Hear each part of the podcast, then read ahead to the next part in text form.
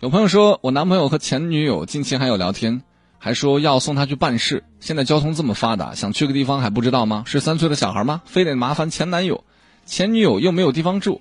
然后我男朋友说我这里有地方住，你们这是要干嘛？然后用了一个呃 YP 这样一个词啊。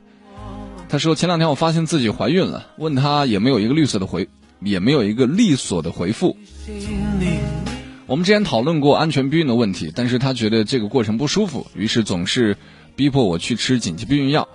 前天晚上我是趁他睡着的时候偷偷看了聊天记录，我知道这样不对，但是当我看到他和他前女友还有这样的一些对话，还有联系的时候，觉得心里很不是个滋味，有个心结。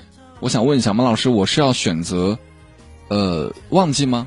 还是就这样退出成全他们？有的时候看到一些傻女孩的留言，我心里都痛啊！我特别纳闷，你这样的男朋友留着干嘛呢？嗯，告诉我留着干嘛呢？最好的前任，记住是老死不相往来啊！正在听节目的你们，可能大家都多多少少会有那么一个或者两个前任。前任其实它可以存在你的手机里，存在你的微博上，存在你的微信上。但最好的方法就是不要跟别人联系，包括你控制不要跟你的前任联系，你的前任同样不要跟你联系，这是最好的方式，明白吗？